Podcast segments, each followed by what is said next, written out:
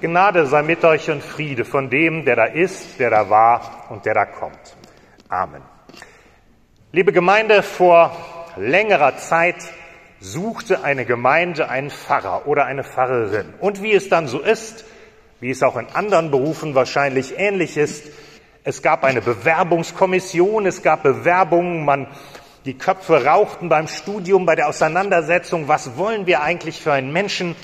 Und nachdem man sich nun lange nicht einig geworden war, schlug einer der Beteiligten noch jemand vor, der gar nicht auf der Liste stand. Ich habe da noch einen, sagte er, ähm, von dem gibt es allerdings keine schriftliche Bewerbung. Der ist ein wirklich guter Organisator, hat sogar selber Gemeinden gegründet. Er kann sich auch klasse schriftlich ausdrücken, wobei er ehrlich gesagt manchmal da auch ein bisschen polemisch wird. Aber er hat leider auch noch ein paar andere Nachteile. Er ist krank, ziemlich sogar, dass es auch seinen Dienst beeinträchtigt. Und er hat Angst, vor Leuten zu reden und kann das auch nicht besonders gut. Die anderen aus der Bewerbungskommission guckten den komisch an, und fragten dann schließlich, wieso schlägst du uns den vor? So wie sich das anhört, ist doch klar, der kommt nicht in Frage. Guck dir mal an, was wir sonst hier für tolle Leute haben. Tja, sagte da der, der den Vorschlag gemacht hatte, der, den ich euch vorgeschlagen habe, ist der Apostel Paulus aus der Bibel, den ihr gerade nicht nehmen wolltet. In der Tat, Paulus scheint gar nicht so dem Ideal zu entsprechen, das wir uns vielleicht machen, wenn wir an Menschen denken, die zum Beispiel auch nur eine Gemeinde leiten, öffentlich auftreten sollen. Und gerade der Predigtext von heute, den wir eben als Lesung gehört haben, der erzählt davon so einiges. Denn da berichtet Paulus in ganz erstaunlicher Offenheit davon, wie es ihm in Korinth, der Gemeinde, die er immerhin selber gegründet hat, so gegangen ist.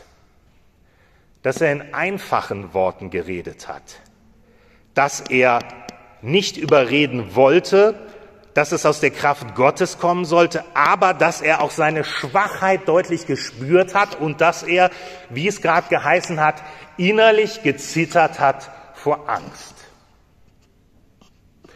Wahrscheinlich können wir das alle gut nachvollziehen, dass es Menschen schon mal so gehen kann, die öffentlich reden sollen. Das erlebt wahrscheinlich jeder mal irgendwann. Aber Paulus? Wieso gerade Paulus? Und vor allem, wenn man so ist, wer hat den Mut, das auch noch öffentlich einzugestehen? Versucht man nicht normalerweise dagegen anzuarbeiten, das ein bisschen die Leute vergessen zu machen, dass man Lampenfieber hat, dass man vielleicht schon mal ins Schwitzen, ins Stottern kommt, wenn man so vor vielen Leuten steht? Wie kommt Paulus dazu, hier so offen ein Geständnis zu machen? Wir kommen dem sicher auf die Spur, wenn wir uns mal anschauen, was in der Gemeinde Korinth eigentlich los war, an die er diese Worte richtet. Wenn wir da nämlich etwas vorher, den Anfang des ersten Korintherbriefs lesen würden, würden wir nämlich Erstaunliches hören.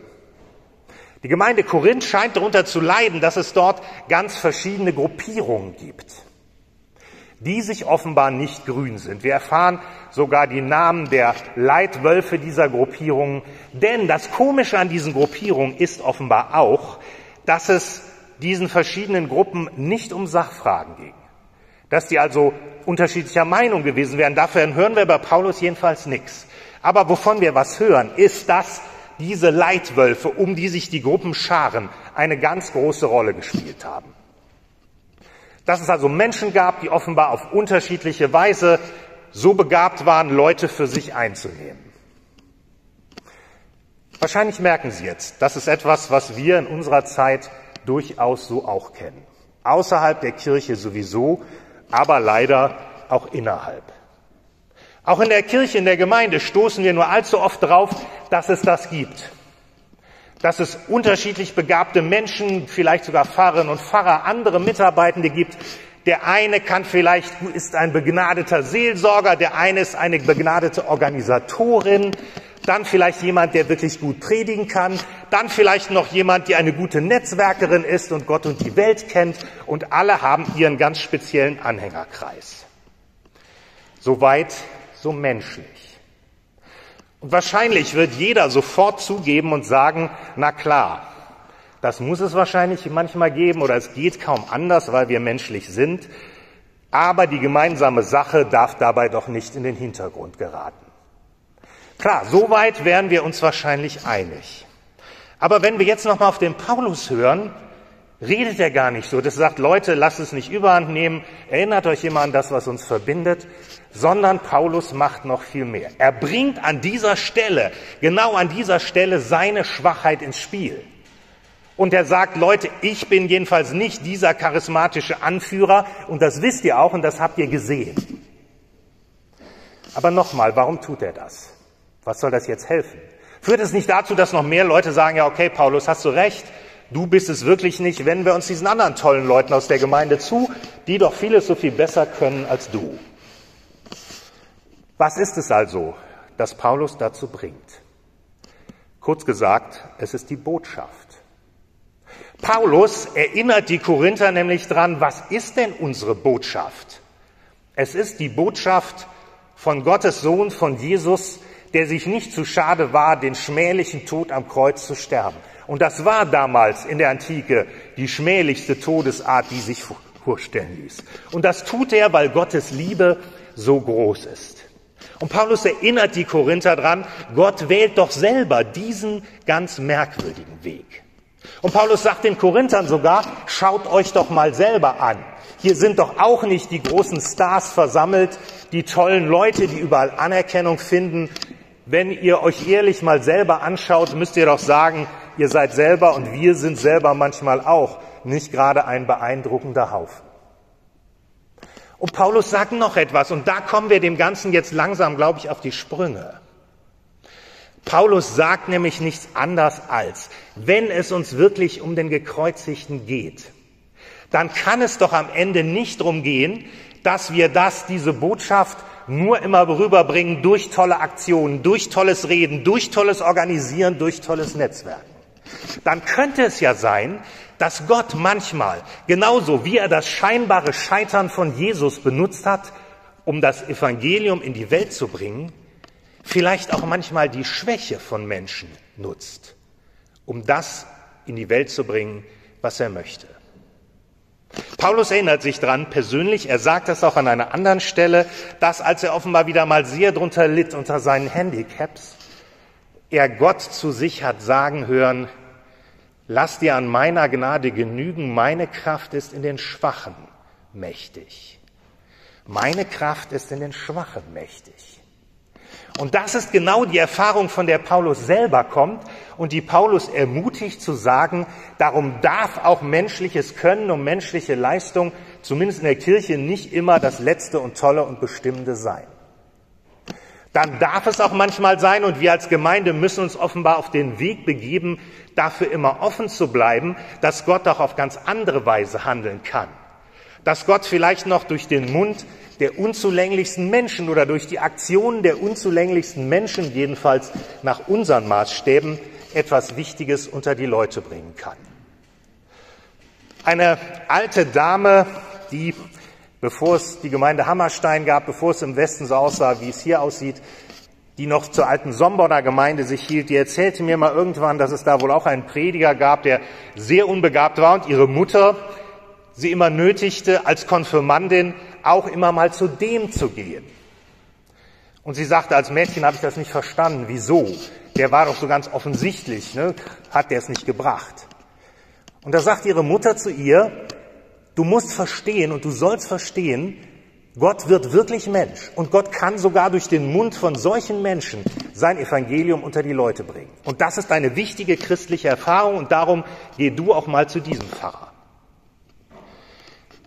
Wir sind vielleicht gerade in der momentanen Krisensituation immer wieder vor die Frage gestellt, auch als Gemeinde, vielleicht auch als einzelne Christen, was sollen wir tun? Und das ist sicher auch eine richtige und berechtigte Frage.